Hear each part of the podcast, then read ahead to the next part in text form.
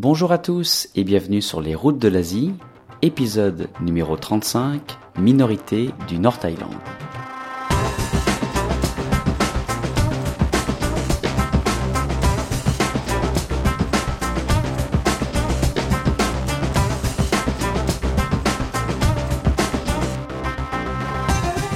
Vous êtes bien sur les routes de l'Asie, le podcast du voyage d'aventure et découverte en Asie. Mon nom est Romain Lazarotto et laissez-moi pour commencer vous souhaiter à toutes et à tous une très bonne année 2016, qu'elle vous apporte toute la santé, le bonheur et puis le succès possible et bien sûr euh, plein de voyages. Le podcast commence cette nouvelle année en beauté avec un nouveau sujet, en compagnie de Guilhem, on va partir à la découverte des minorités ethniques du nord de la Thaïlande. C'est un vaste sujet, donc cet épisode est plutôt une introduction, avec un focus, cela dit, sur deux minorités qui tiennent au cœur de notre invité, les Yao et les Mlabri. Alors bienvenue en 2016 et bienvenue dans le nord thaïlandais.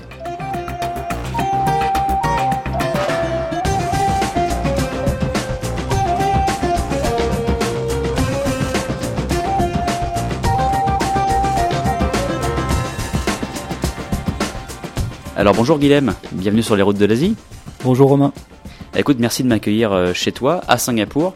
Alors je précise que tu es l'invité, je pense, le plus proche géographiquement de chez moi, puisque tu habites à les 300 mètres à peu près de, chez moi à Singapour.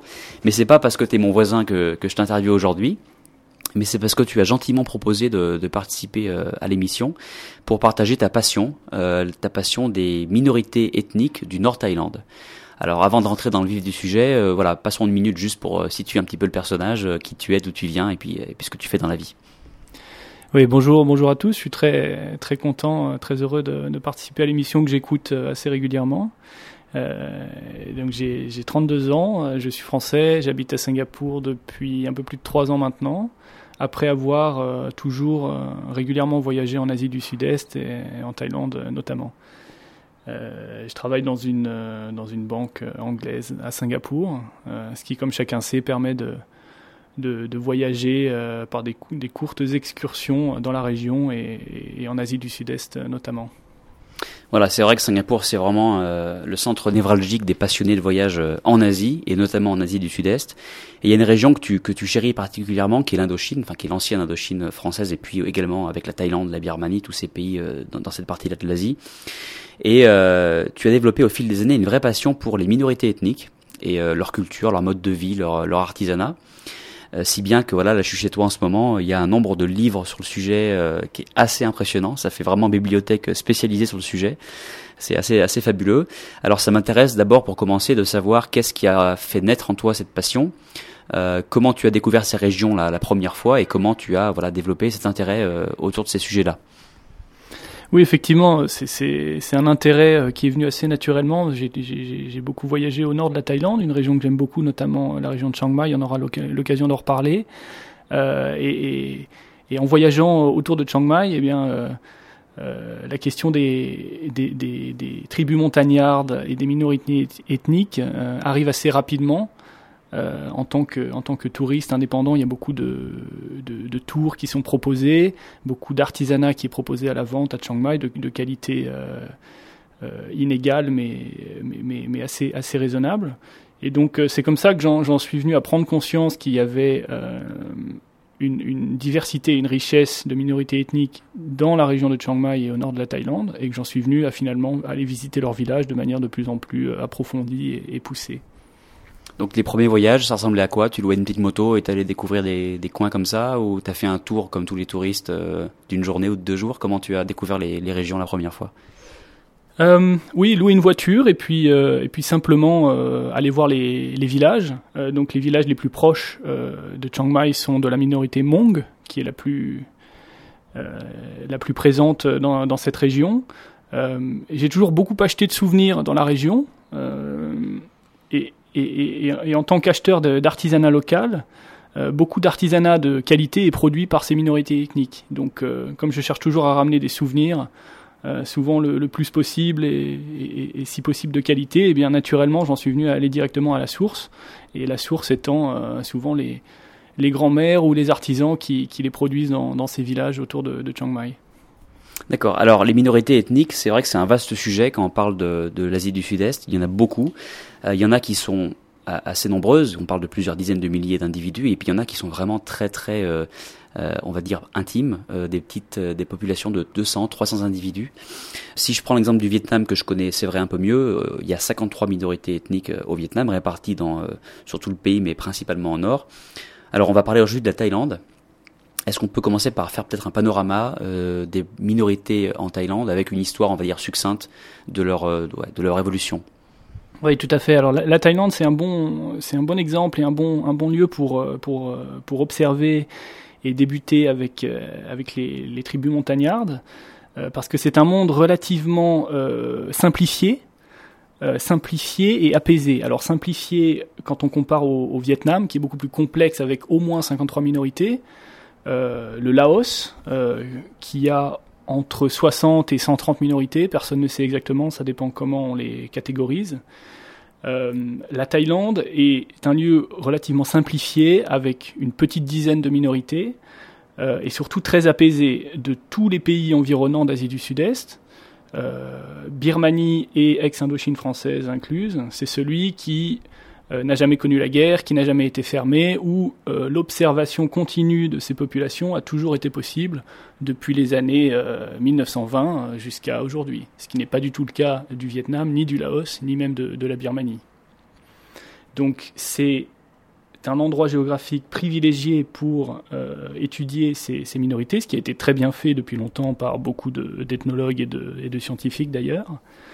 et alors, en termes de, nombre euh, et de description, évidemment, on n'aura pas le temps de, euh, et c'est pas le but de, décrire toutes ces minorités, donc j'en ai choisi particulièrement euh, deux, qui sont les, les Yao et les Mlabri, qui se trouvent à deux, qui se trouvent chacun d'un côté extrême du spectre de, développement ou de, ou de comportement des, des, tribus montagnardes. Donc j'aurai l'occasion d'en reparler un peu plus tard ces minorités ethniques, elles viennent d'un parcours et d'un background euh, très différent. Euh, on peut parler vraiment de populations et d'ethnies différentes. Euh, certaines viennent de Chine, c'est le cas des, des, Yao, des Hmong. D'autres viennent de Birmanie, c'est les Tibéto-Birmans. D'autres du, du, Cambodge, ce sont les Khmers.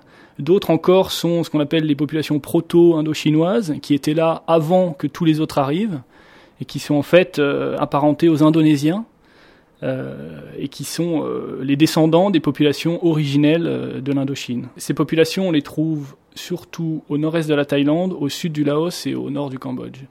Donc ces populations sont d'une grande diversité, non seulement par leur origine, que ce soit la Chine, les chaînes de l'Himalaya, la Birmanie, ou alors les habitants originels préhistoriques de l'Indochine.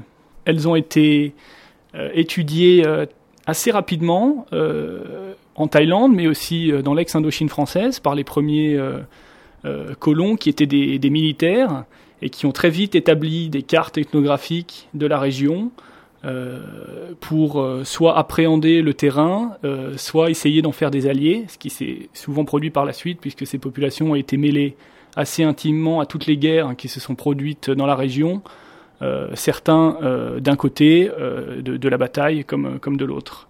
Donc elles ont vraiment payé le prix de l'histoire de, de, l'Indochine française, et chacune ayant sa propre diversité, sa propre culture, sa propre langue, ses propres traditions, etc. Donc ces populations montagnardes, il ne faut pas les voir comme un ensemble euh, qui, se, qui serait très similaire et qui se ressemblerait. C'est vraiment, il y a une grande richesse et une grande diversité dans chacune d'elles. Et chacune d'elles est un petit monde en soi, en fait. D'accord, donc la richesse, elle se retrouve, j'imagine, aussi dans les langues qui sont différentes, dans les modes de vie qui sont opposés ou vraiment pas tout à fait similaires. C'est une vraie diversité de cultures.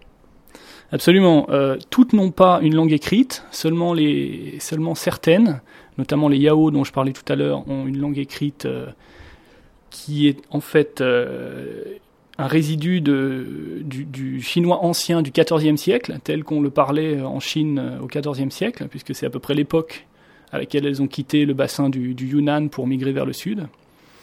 Euh, de tradition, chacun a, son propre costume traditionnel, qui est souvent la première chose que, l'on voit en tant qu'œil extérieur. C'est ces costumes superbes, euh, très très euh, finement brodés, avec euh, des chapeaux, des capes, euh, des bijoux, etc., qui sont un bonheur pour, euh, pour les photographes à prendre en photo. C'est souvent la première chose que, qu'on remarque. Et elles ont aussi leur propre, leur propre religion. Donc souvent, ce sont des, des religions soit taoïstes, soit animistes. C'est-à-dire que on, on vénère euh, l'esprit, l'esprit du lieu, l'esprit des choses. Euh, et chacune a sa propre manière d'exister, euh, sa propre langue, bien que souvent cette langue soit seulement orale et n'existe pas de manière écrite. D'accord. Alors ce qu'on va faire aujourd'hui, c'est qu'on va zoomer sur deux d'entre elles. Tu les as citées euh, il y a quelques minutes. On va parler en particulier des Yao et des Mlabri. Tu l'as dit, c'est deux minorités qui ont des modes de vie vraiment opposés. Tu as dit, je crois, des spectres opposés. Alors Commençons peut-être par les Yao. Oui, tout à fait. Alors, euh, deux, exemples parmi les, huit minorités principales du Nord Thaïlande, que sont les, les Hmong, euh, les Lisu, les Lao, les Karen, euh, les Yao et les Hakka. Donc, j'en ai choisi simplement, simplement deux, parce qu'elles sont très, très différentes. Et elles représentent des choses, elles viennent d'endroits, et elles représentent des, des, des, cultures extrêmement différentes. Donc, les premiers, ce sont les Yao, qui sont connus pour être en quelque sorte les aristocrates des montagnes. Ils viennent de Chine, euh, le bassin du Yangtze, il y a environ 5000 ans. Euh, ils ont migré vers le sud à la suite d'une révolte euh, qui pour établir leur propre autonomie et leur propre pays qui a tourné court. Ils ont été bannis du sud de la Chine, suite à quoi ils se sont déplacés vers le sud, donc vers le, le Vietnam. Puis, il y a environ 400 ans, ils ont migré vers le Laos. Et il y a seulement relativement récemment, il y a environ une centaine d'années, ils ont euh, migré finalement vers le nord de la Thaïlande. Donc c'est quelque chose de, relativement récent. Ce mouvement a été accéléré par euh, la guerre du Vietnam. Euh, ça a accéléré le flux du Laos vers la Thaïlande, qui, était un pays qui n'était pas en guerre. Et ce flux a même continué puisque beaucoup se sont, exportés, ont émigré vers la France, le Canada ou les États-Unis. Donc en, encore aujourd'hui, il y a une communauté Yao assez importante dans ces pays-là. Donc les Yao, ce sont les aristocrates des montagnes parce que déjà ils ont une langue, une langue écrite, comme je le disais, c'est un résidu du chinois tel qu'il était parlé au XIVe siècle, une religion animiste euh, assez profonde avec des rites euh, assez évolués. Euh, que les chercheurs et les ethnologues euh, ont beaucoup étudié. Il y a des livres entiers qui ont été écrits là-dessus. Euh, cette religion est assez discrète, c'est-à-dire que pour un, observateur extérieur, euh, c'est difficile d'appréhender vraiment euh, la psychologie de, de, la religion, mais pour encore une fois un ethnologue professionnel, euh, beaucoup ont vécu de manière intime avec eux et ont essayé de rendre compte des rites animistes qui se produisaient dans, cette communauté. Les Yao ce sont, sont assez connus des collectionneurs parce qu'ils produisent des textiles de, très grande qualité en soie, en coton euh, et, des broderies euh, également. Euh, beaucoup d'artisanat de, qualité dans la région de Chiang Mai est, produit, est produit par eux. Ils sont une population d'environ 30 000 dans le nord de la Thaïlande, répartis en différents villages, chacune ayant à peu près le même euh, mode de vie, puisqu'ils viennent tous du même endroit qui est le, nord Laos et, à, plus, à plus grande échelle le, le nord du Vietnam. Euh, mais elle existe aussi, cette communauté évidemment encore au nord du Laos, au Vietnam et en Chine, mais avec des variantes très différentes chacune, euh, et s'étant divisées au cours des siècles par des sous-branches, des sous-ethnies, des sous-cultures, etc. Qu'est-ce qui, toi, a fait que tu les as choisis aujourd'hui pour en, pour en parler? Parce qu'on a dit, il y en a beaucoup des minorités, il y a beaucoup de, de ces cultures euh, très différentes. Qu'est-ce qui a fait que, voilà, qu'est-ce qui fait que les Yao, pour toi, sont un peuple particulier qui se démarque des autres? Bah, Premièrement, euh, par, la, par la qualité de leur artisanat, euh, qui est un peu la manière euh, par laquelle je, suis arrivé à m'intéresser euh, à eux. et la deuxième raison, c'est par la profondeur de leur culture. Encore une fois, c'est un peuple qui a sa propre langue écrite, ses propres, ses propres chamans, ses propres traditions. Et ça, c'est tout à fait, tout à fait remarquable. C'est un petit monde en soi. La troisième raison serait que c'est un bon exemple de, peuple qui est venu du sud de la Chine, le bassin du, Yunnan, du Guizhou et du Yangtze, qui est vraiment, euh, il faut le réaliser, le centre de gravité, euh, et qui a toujours été au cours des siècles le centre de gravité de toute l'Asie du Sud-Est. Hein. La Chine a toujours joué un rôle prépondérant, et énormément de populations qui ont migré vers le sud provenaient, du, proviennent du sud de la Chine.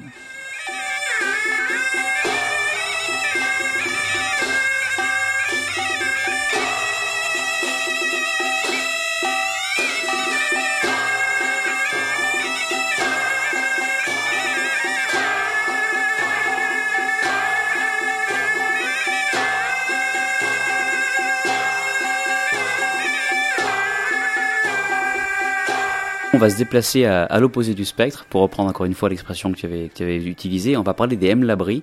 Euh, donc, quand tu dis opposé, c'est-à-dire que c'est un peuple. Donc, les, les Yao sont les aristocrates des montagnes. Donc, qu'est-ce que sont les, les Mlabri finalement? Oui, donc les Mlabri sont vraiment euh, à l'opposé du spectre. Ce sont les, derniers chasseurs-cueilleurs euh, de l'Asie. Ce sont des nomades euh, qui vivent, pour simplifier, à moitié nus dans la forêt, qui n'ont pas de, langue propre, pas de tradition écrite, simplement une tradition orale. qui n'habitent pas dans des maisons en dur. On les appelle le peuple de, la feuille jaune, parce que quand, quand ils arrivent quelque part, ils coupent une feuille de bananier et ils sont obligés de partir et de changer de lieu de vie quand la feuille de bananier euh, devient jaune, ce qui se passe à peu près au bout d'une semaine, dix jours. Donc c'est un peuple qui est continuellement en mouvement, qui est obligé de changer d'habitation tous les sept jours, toutes les semaines. Donc c'est un régime qui s'impose à eux-mêmes, personne n'a vraiment très bien compris pourquoi. C'est un régime qui s'impose à eux-mêmes et qui fait qu'ils ne sont pas à même de construire quoi que ce soit de, de, solide, de viable, etc. Ils habitent vraiment dans des cahutes euh, qui sont, euh, qui sont montées pour l'occasion, pour la semaine, et ensuite euh, de, chasse, de cueillette, et ensuite au bout d'une semaine, ils changent, de, ils changent de lieu, etc. Bon, inutile de dire que ce mode de vie est, devient extrêmement difficile avec la modernisation accélérée de, la Thaïlande. Euh, c'est une tribu qui est très très mal connue, dont l'existence même a été mise en doute jusque dans les années 20. Euh, Aujourd'hui, c'est pour donner une échelle de, de, la menace qui pèse sur ces individus. Aujourd'hui, il y a environ 200 individus euh, de la tribu Mlabri qui sont recensés en Thaïlande et une vingtaine au Laos. Hein, c'est tout ce qui reste des derniers chasseurs-cueilleurs d'Asie. Euh, très peu sont les gens à les avoir approchés. Ils vivent dans les régions euh, montagneuses euh, extrêmement isolées de la frontière avec le Laos, la province de Nan. Moi-même, j'ai eu, il y, a quelques mois, il y a six mois, je, travaillé, je voyageais dans la province de Nan. J'ai eu l'opportunité éventuellement d'aller à leur recherche, bien qu'il faille monter une petite expédition dans la forêt, etc. mais j'ai préféré m'abstenir, encore une fois, parce que ce sont des, populations qui vivent tellement loin de notre monde et, de notre vision euh, moderne de la société que je crois qu'il il vaut mieux simplement les laisser tranquilles. Néanmoins, euh, il y a encore une fois des ethnologues professionnels, des chercheurs, des scientifiques qui sont allés à leur contact et qui ont essayé de comprendre pourquoi est-ce qu'au cours des siècles, ils n'ont jamais voulu accéder un tant soit peu à ce que l'on appelle le confort moderne, la modernité, ou ne serait-ce qu'avoir une maison en dur, ce qui nous paraît aujourd'hui le minimum. Et est-ce que la, le dialogue est possible quand même? Parce que tu as dit euh, il n'y a pas de langue. Euh, euh, comment ça se passe? Est-ce que la communication est possible avec ces ethnologues qui viennent les, les rencontrer comme ça? Alors, euh, oui, la communication est toujours possible. Euh, déjà, cette tribu particulière, elle parle Hmong, qui est, donc la, minorité prépondérante du nord de la Thaïlande. les Hmong les tiennent dans une certaine mesure quasiment en esclavage. Euh, dans le sens où ils leur font faire des travaux euh, extrêmement ingrats, euh, rémunérés par un demi-cochon à la semaine, etc. donc le dialogue est possible, encore une fois, pour un ethnologue professionnel qui parle mong, etc., de communiquer avec eux. Après, la, question c'est qu'est-ce qu'on peut dire, euh, qu'est-ce qu'on peut leur dire? Ce sont, encore une fois des, gens qui vivent de l'autre côté, de la frontière de la modernité, euh, ils ne sont pas intéressés, pour quelque raison que ce soit, par euh, notre mode de vie, notre, euh, la modernité ou le fait d'avoir un, un, confort aussi sommaire quel qu'il soit. Euh, donc c'est difficile de, effectivement d'établir un dialogue euh, soutenu avec eux, d'autant plus que le dialogue avec les minorités ethniques se passe souvent par, par leur artisanat, leur art, leur religion. dans, dans ce cas-là, leur religion euh, est encore assez mal connu et ils ne produisent pas d'artisanat. Ils ne produisent pas d'art ni d'artisanat. Donc effectivement, c'est ce, ce, ce, peuple, et c'est pour ça que je l'ai choisi, qui est extrêmement menacé, qui est réduit maintenant à, un peu plus de 200 individus, euh, est, un mystère. C'est pour dire que malgré le fait que la Thaïlande soit un pays euh, développé dans l'Asie du Sud-Est, euh, que des dizaines et des dizaines de chercheurs, de scientifiques soient allés étudier les populations montagnardes, il reste encore des choses mal connues et qu'on comprend assez mal finalement. Et qu'est-ce qui est fait par le gouvernement justement pour protéger ces peuples? Est-ce qu'il y a des, projets, des, actions qui sont, menées ou est-ce que c'est vraiment on laisse ces gens-là dans la, forêt et on les laisse vivre entre eux sans s'en occuper? Alors je veux dire que la Thaïlande euh, a été assez exemplaire de, ce point de vue-là, bien que tout ne soit pas parfait. C'est probablement le pays dans lequel les populations et les minorités ethniques ont eu euh, le mode de vie euh, le plus apaisé, hein, au contraire du, Laos et du Vietnam communiste et de la Birmanie également. C'est celui où, la vie des minorités a été le plus facile. Maintenant, tout n'est pas parfait. Ce que fait le gouvernement thaïlandais, euh, c'est qu'il essaye de, tout en reconnaissant la richesse euh, de ces minorités, le but ultime, euh, évidemment, il ne faut pas s'y tromper, c'est l'assimilation totale. C'est l'assimilation totale, c'est en faire des, des, des, tailles comme les autres, euh, qui payent l'impôt, qui ne soit pas, euh, qui n'échappe pas à, à, la structure administrative, qui est une carte d'identité, qui paye l'impôt. Voilà.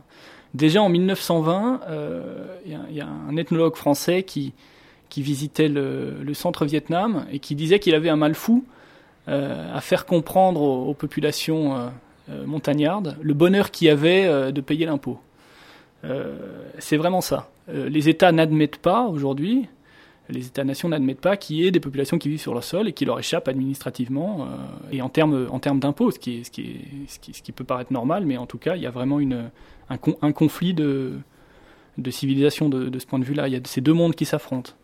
Donc, est-ce que par exemple, je sais pas, dans un demi-siècle, toutes les minorités ethniques seront devenues des, des bons citoyens thaïlandais? Est-ce qu'on peut dire ça? Est-ce que c'est l'avenir qui leur est réservé, selon toi?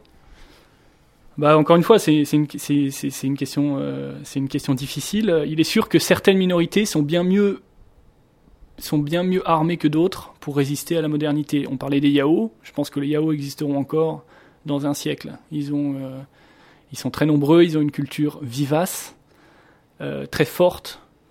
Et ce qui tombe en déshérence, évidemment, en premier, c'est le costume traditionnel. Hein, euh, de moins en moins à mesure que la modernité euh, arrive dans les villages, ces populations euh, euh, ne portent plus le, costume traditionnel. Donc c'est la première victime. Mais on peut rester Yao en, étant, en, en, étant relativement moderne, en habitant dans une maison en dur et en ayant un travail dit, moderne.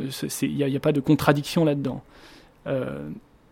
mais il y a toute une partie des minorités qui sont très faibles et très vulnérables euh, à l'assimilation et à la modernité. Et ces minorités-là, euh, elles auront disparu d'ici un siècle, ça, me paraît évident. Donc euh, il y, a une vraie inégalité en termes d'assimilation de ce point de vue-là. Alors pour parler un peu plus tourisme, est-ce que tu penses que le touriste a un rôle à jouer là-dedans? Ou est-ce que c'est plutôt quelque chose d'inévitable et puis l'histoire va évoluer de cette façon? Est-ce que le touriste peut faire quelque chose? À part aller dans les petits marchés, prendre des photos, etc. Est-ce que le touriste peut aider ces gens-là? Selon toi Alors oui, non, c'est une très bonne question. La, première chose, c'est que je pense que ces gens-là ne demandent rien et n'ont pas besoin d'être aidés. Ils veulent juste qu'on les laisse tranquilles. Euh, encore une fois, les Yao euh, sont descendus de Chine il y a 4000 ans. C'est une, euh, une tradition multimillénaire. Ils ont résisté à toutes les turpitudes de l'histoire. Euh, donc ils n'ont pas spécial, ils ne demandent pas d'aide et ils n'ont pas spécialement besoin d'être aidés. Ils habitent dans des villages, ils sont euh, autosuffisants au moins en termes de, besoins vitaux, de nourriture, etc. Ce sont des agriculteurs. Donc il euh, n'y a pas, de, relation de dominant à dominer dans cette histoire. Maintenant, euh, c'est sûr que, bien sûr, que le touriste peut les aider, notamment le voyageur indépendant. Peut acheter leur artisanat, qui est encore une fois de très bonne qualité, euh, et, rendre compte euh, de ce qu'ils ont vu au terme d'un voyage dans le nord de la Thaïlande. Mais d'ailleurs, le gouvernement, euh, les gouvernements et notamment le gouvernement thaïlandais s'en est très bien rendu compte. Je veux dire, il est, aujourd'hui impossible de se promener dans Chiang Mai sans, se voir proposer des tours pour le village de la minorité ethnique le plus proche, etc. Donc c'est quelque chose qu'ils ont très bien réalisé et intégré déjà en termes de tourisme. Comment toi tu considères ces tours justement? Parce que bon moi ça m'est arrivé au début aussi en Asie, euh, premier voyage au Vietnam. Je suis allé à Sapa, qui est cette station d'altitude euh, au nord du Vietnam, et puis effectivement on te propose des tours à la journée. Alors tu vas te balader dans les, dans les montagnes, tu arrives dans un petit village, et puis tout le monde sort un petit peu comme ça des maisons, enfile un peu les, les costumes, et puis joue, joue, de la musique ou commence à te vendre des, des petits objets, etc. Ce qui peut être souvent un petit peu décevant pour les touristes qui pensaient arriver dans un village vraiment authentique et puis voir la vie se dérouler euh, comme elle se déroulerait sans eux. Mais il y a aussi ce phénomène, on est obligé d'en parler, ce phénomène de voilà de, de show un peu des minorités qui euh, qui sont très près des, des, centres touristiques, comme voilà près de Sapa au Vietnam par exemple. Alors à Chiang Mai, tu viens de le dire, il y a des tours qui sont organisés à la journée. C'est même pas compliqué d'aller les voir, hein, c'est juste à la journée. On revient le soir tranquillement à son hôtel à Chiang Mai. Comment est-ce que toi tu vois ce tourisme-là? Est-ce que tu penses que c'est la bonne manière de partir à la rencontre de ces minorités ou est-ce que ça vaut le coup de bah voilà, euh, aller un peu plus loin et sortir un peu plus des sentiers battus? Comment est-ce que toi tu, tu considères tout ça? Oui, euh, c'est effectivement, euh, effectivement la question. je crois que la, la, la, la réponse, c'est le développement d'un tourisme durable, écotourisme, comme il l'appelle, qui soit respectueux à la fois de l'intérêt des tourismes, hein, qui, est, qui, est, qui est réel et qui est tout à fait légitime, euh, et qui soit également respectueux des populations. Je trouve que, de manière générale, pour un voyageur indépendant qui écouterait cette émission, qui va se renseigner euh, un peu par lui-même, avec un vrai un, intérêt légitime euh, pour, pour, pour, cette visite, pour moi, ça me paraît tout à fait tout à fait juste et, encore une fois intéressant et légitime de, programmer simplement euh, un petit trek ou une expédition dans ces villages. Je vois aucun problème à ça. Au contraire, ça va même les aider si euh, on achète un peu de leur, artisanat, etc. Je trouve que la question se pose plutôt effectivement pour les tours opérateurs, mais on n'est pas vraiment à cette échelle, euh, j'imagine, dans cette émission, pour les, les tours opérateurs de, cars d'Européens ou de touristes chinois qui viendraient visiter les villages.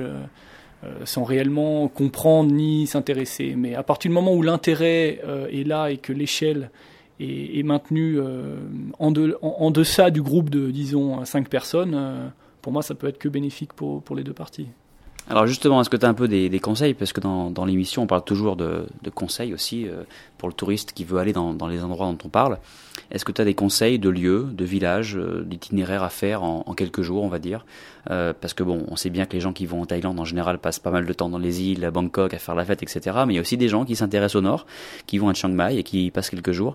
Est-ce que tu as des, des, conseils voilà, à donner? Oui, alors la, la première, c'est qu'il faut, il faut, encore une fois, il faut être réaliste sur euh, qu'est-ce que vous pouvez espérer voir. Euh, si à Chiang Mai, il y a encore beaucoup de villages autour, mais évidemment, ces villages sont maintenant très modernes, ils ont déjà vu des centaines et des centaines de, touristes avant vous.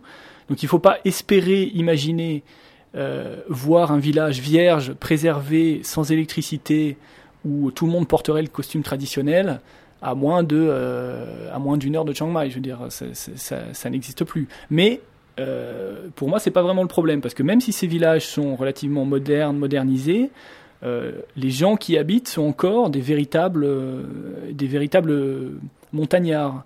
ils portent plus tous le costume traditionnel, mais en tout cas, leur culture est encore assez vivace. C'est ça qui est, c'est ça qui est important. Maintenant, il y a des coins très reculés de la Thaïlande, notamment la province de Nan, à la frontière avec le Laos, ou alors avec la Birmanie, où il y a beaucoup de, de, populations karen. Je pense notamment à Doi Mae Salong, où il y a des populations Aka qui sont, tout à fait préservées. Euh, je poserai un peu la question différemment en demandant euh, qu'est-ce qui vous autoriserait à aller visiter, euh, imaginons un village vierge de toute présence humaine durant les 50 dernières années? Qu'est-ce qui vous autoriserait, vous, plutôt qu'encore une fois un scientifique ou un ethnologue professionnel, à aller voir ces, populations-là pour la première fois, euh, sachant que vous allez apporter avec vous euh, euh, et bah, toute une partie de, de, notre civilisation, de la modernité, etc. et et et que vous allez forcément apporter l'influence de l'Ouest et, de, et d'une certaine modernité dans ces villages. Donc je crois que vraiment pour les villages vierges, je crois qu'il vaut, il vaut vraiment mieux laisser ses contacts à des scientifiques, à des ethnologues professionnels. Il y a toute une gamme de villages qui sont, euh, euh, sans être tout à fait isolés, qui sont encore tout à fait traditionnels. Et bien que tout le monde ne porte plus le costume traditionnel, euh, ils vivent encore de manière tout à fait pittoresque, on va dire. Et donc ça suffit largement pour les photographes, les curieux et les acheteurs. ça, suffit, ça suffit largement, je trouve. Donc rester à une heure ou deux maximum de, de Chiang Mai, c'est pour toi la, meilleure première approche pour un voyageur qui s'intéresse aux minorités ethniques Alors il y aurait deux, il y aurait deux, deux étapes. La première à Chiang Mai, où les villages sont relativement modernes.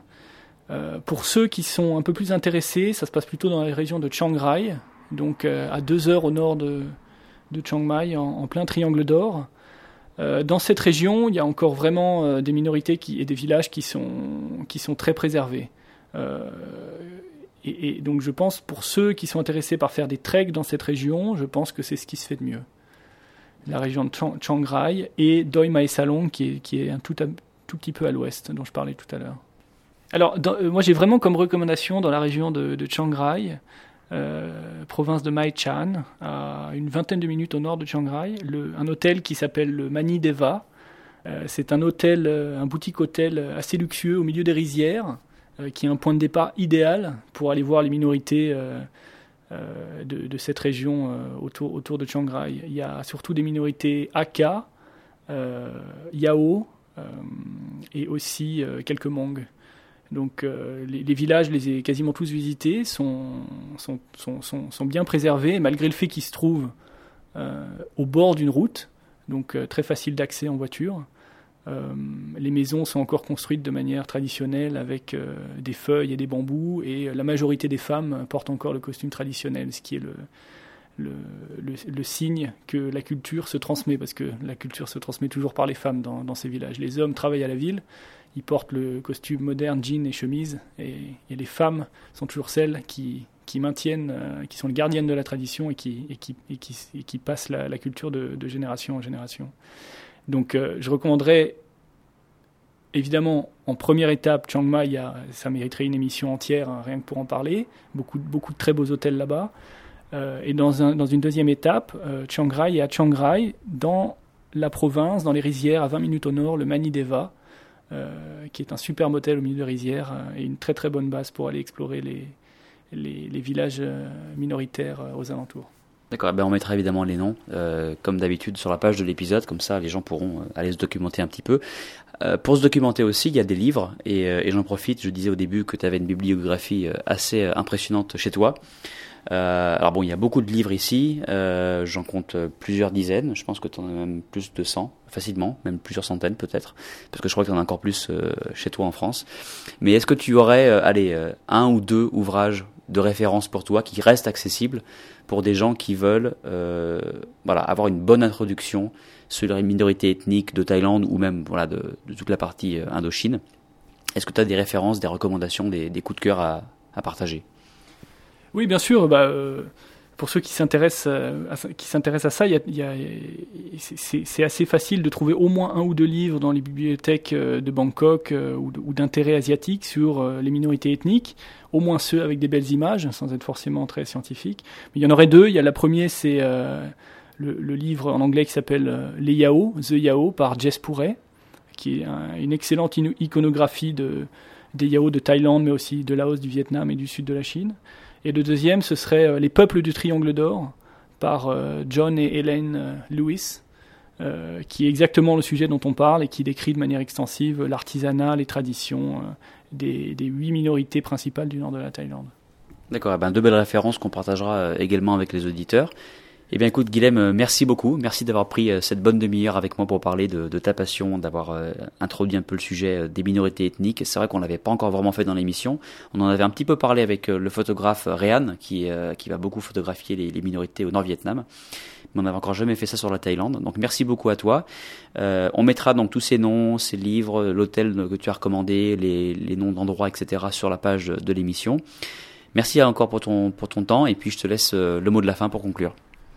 Non, c'est avec plaisir. Euh, le mot de la fin serait peut-être que euh, la Thaïlande est un pays très facile euh, pour, pour voyager et c'est le cas aussi pour la visite de ces minorités. Donc n'hésitez pas, elles sont facilement accessibles, souvent très accueillantes. c'est un tourisme un peu différent parce qu'on ne visite pas des, des, monuments, des ruines, des temples, on visite des hommes. donc c'est plus exigeant quelque part. On ne sait jamais ce qu'on va trouver, mais c'est aussi plus profond, euh, et, aussi très gratifiant. Euh, pour, pour, un peu qu'on s'intéresse et, qu'on reconnaisse euh, les costumes traditionnels, à quelle minorité appartient cet artisanat, etc., on devient tout de suite un petit ethnologue à peu de frais et c'est très gratifiant. Donc c'est quelque chose que je recommande. Eh bien, merci encore beaucoup et puis à bientôt. À bientôt, merci à toi Romain.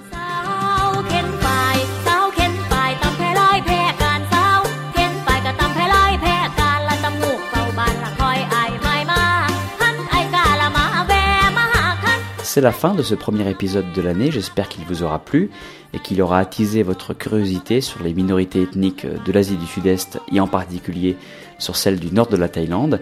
C'est en tout cas un très beau voyage que je vous recommande et vous pourrez retrouver les différents noms et ressources évoqués par Guilhem sur la page de l'épisode sur lesroutesdelasie.com slash 35. Je précise aussi que Guilhem tient un blog très intéressant et que je vous conseille de suivre. Vous trouverez également l'adresse sur le site. Il partage notamment beaucoup de photos et de petits commentaires sur ses découvertes qu'il fait pendant ses voyages en Asie du Sud-Est. En tout cas, merci beaucoup à toi Guilhem pour cette participation et tu es euh, le bienvenu pour reparticiper euh, quand tu le souhaites.